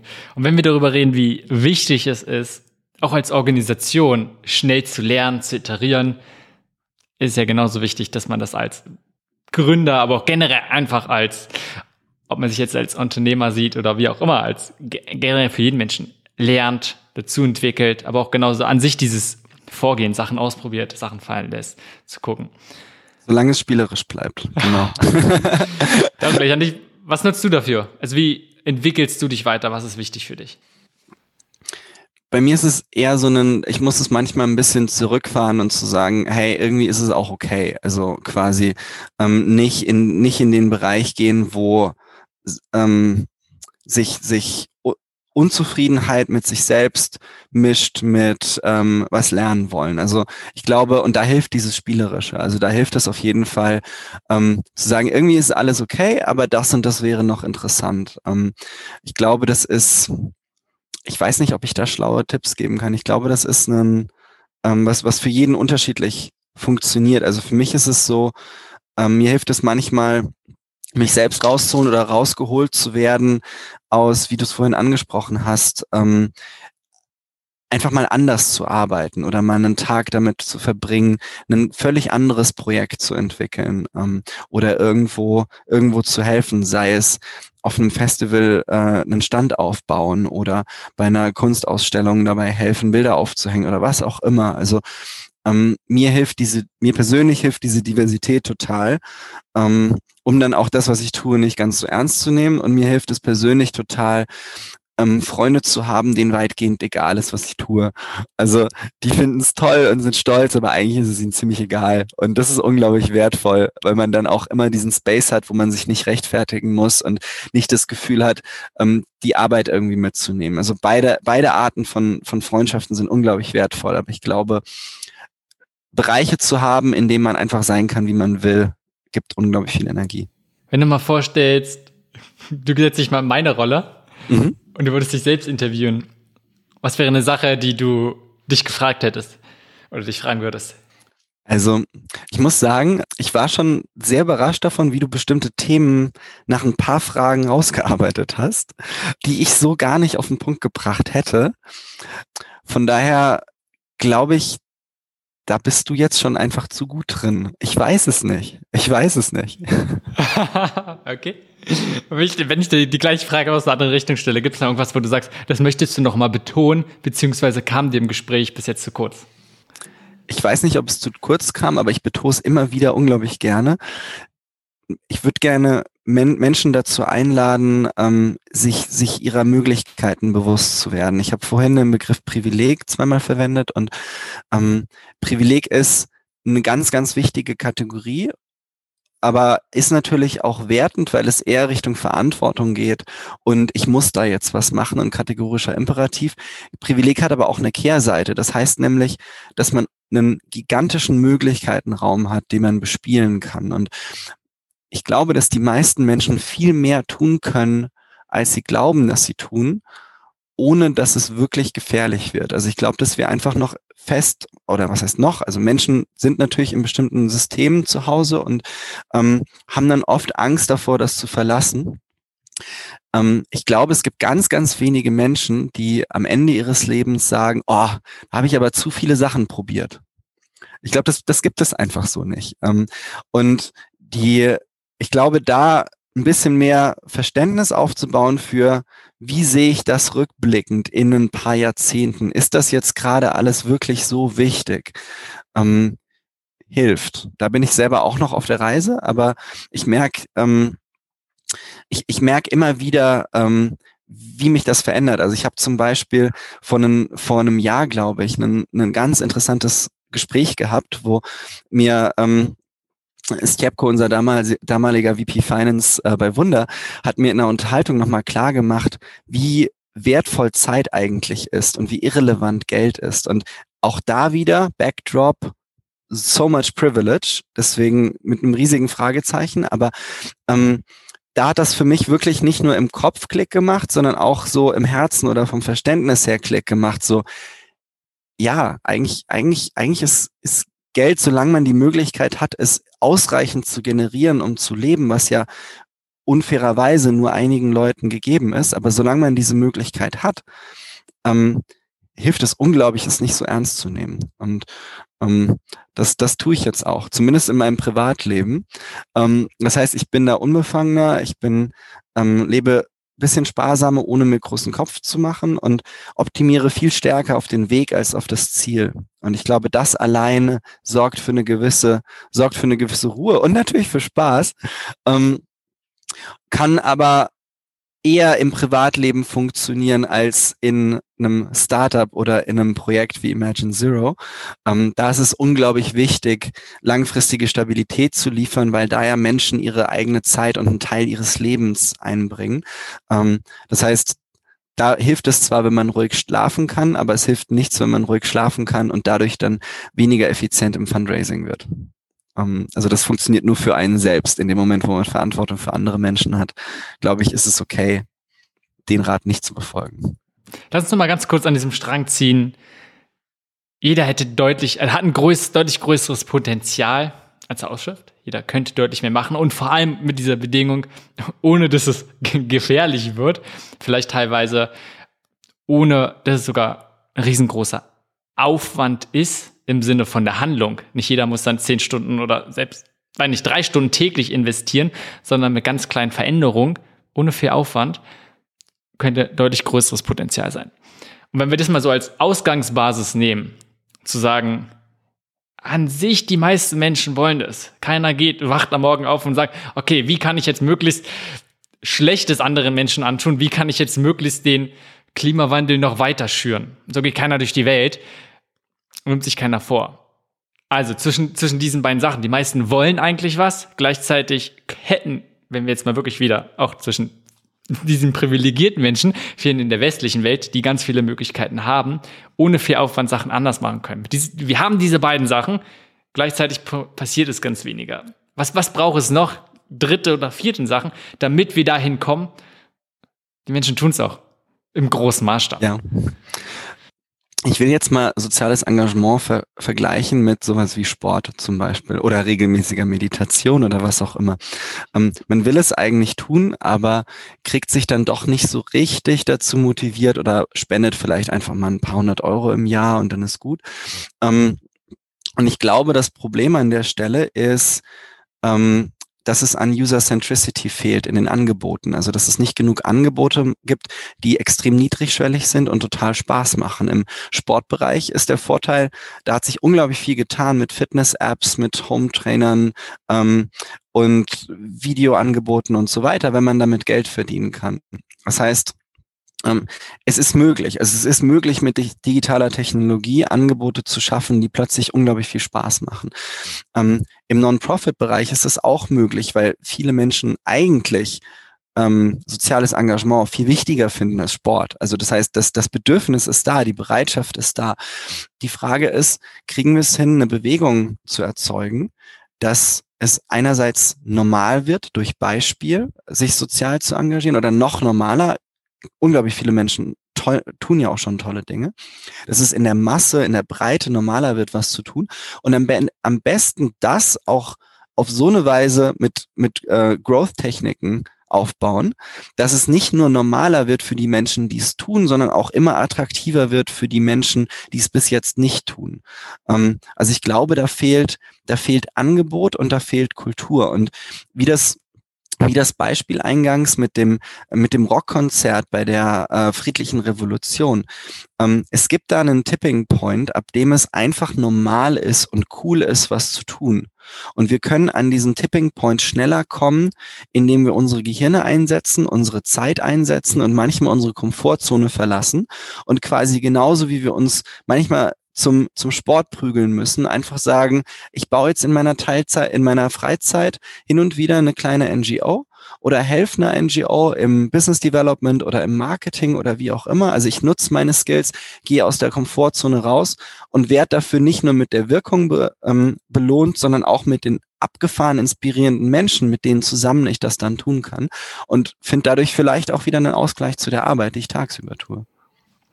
Das ist auf jeden Fall eine schöne Vision äh, und eine gerne Zukunft, wo ich auf jeden Fall auch Teil davon sein möchte und wo es, glaube ich, sich lohnt. Wie, wie können wir es schaffen? Und für alle auch zu überlegen, wie können wir Teil davon sein, aber wie können wir auch gucken, dass es zum Selbstbild wird. Dieses eigentlich ja selbstverständlich, dass jeder auf einer bestimmten Art und Weise und auf sehr unterschiedlichen Art und Weise irgendwie einen Beitrag leistet. Und wie gesagt, das, ob es ist, nebenbei mal vielleicht einen kleinen Non-Profit zu starten oder vielleicht auch sogar nebenprojekt einen For-Profit oder auch einfach nur sich anderen anzuschließen. Ob jetzt ehrenamtlich oder in, in anderer Form, ist ja erstmal völlig dahergestellt. So gut, und ich glaube, das ist ein guter Abschluss. Wenn man jetzt mehr von dir erfahren möchte, Alex, gerne auch persönlich, äh, ansonsten natürlich auch Imagine Zero. Was sind die besten Anlaufstellen? Mein Lieblingsstartpunkt ist definitiv das Projekt, an dem äh, ich gerade mit so vielen tollen Menschen arbeite, Imagine Zero. Und ich glaube, dass wir, also dass, dass, dass unser Ziel ist, Möglichkeiten zu schaffen, um auch mal ein paar Stunden was zu machen, sei es als, als Marketing-Expertin, als Designer, Copywriter, ähm, Business Developer, einfach diesen Menschen Möglichkeiten zu geben. Ähm, und ich glaube, das Schlauste ist, mir eine E-Mail zu schreiben ähm, das Schlauste ist, sich Imagine Zero anzugucken und da auch ein paar Artikel zu lesen. Also wir haben zum Beispiel einen Artikel zu den vielen Slack-Communities im Climate Space, wo man einfach mal, auch wenn man vielleicht gar keine Lust hat auf das, ähm, was ich heute gesagt habe, ähm, trotzdem was gegen die Klimakrise tun kann und sich tief einlesen kann, mit tollen Leuten in Kontakt kommen kann. Also ich glaube, angucken, was es gibt, Hallo sagen, mithelfen. Voll gut. Und ich glaube, jeder, der es hier bis zum Ende schafft, gehört definitiv, dass er irgendwie Berührungspunkte hat, hat Lust, sonst hätten wir wahrscheinlich schon lange verloren. Aber wer, wer über dich erfahren möchte, einfach im Internet alexthiel.de zusammen. Ansonsten imagine-zero.org. Da findet man mehr. Ansonsten wie immer alle besprochenen Sachen findet man auch in den Show Notes. Da ist es auch verlinkt. Ansonsten einfach Google fragen. Alex, vielen Dank für den Austausch, für die Einblicke in deine Welt und vor allem für deine Arbeit. Danke dir, das kann ich nur zurückgeben. Das war Changemaker. Links zu erwähnten Ressourcen dieser Folge findest du in den Shownotes oder unter www.changemakerpodcast.de. Falls du diesen Podcast noch nicht abonniert hast, hole dies jetzt unbedingt nach, damit du keine Folge verpasst. Bis zur nächsten Folge.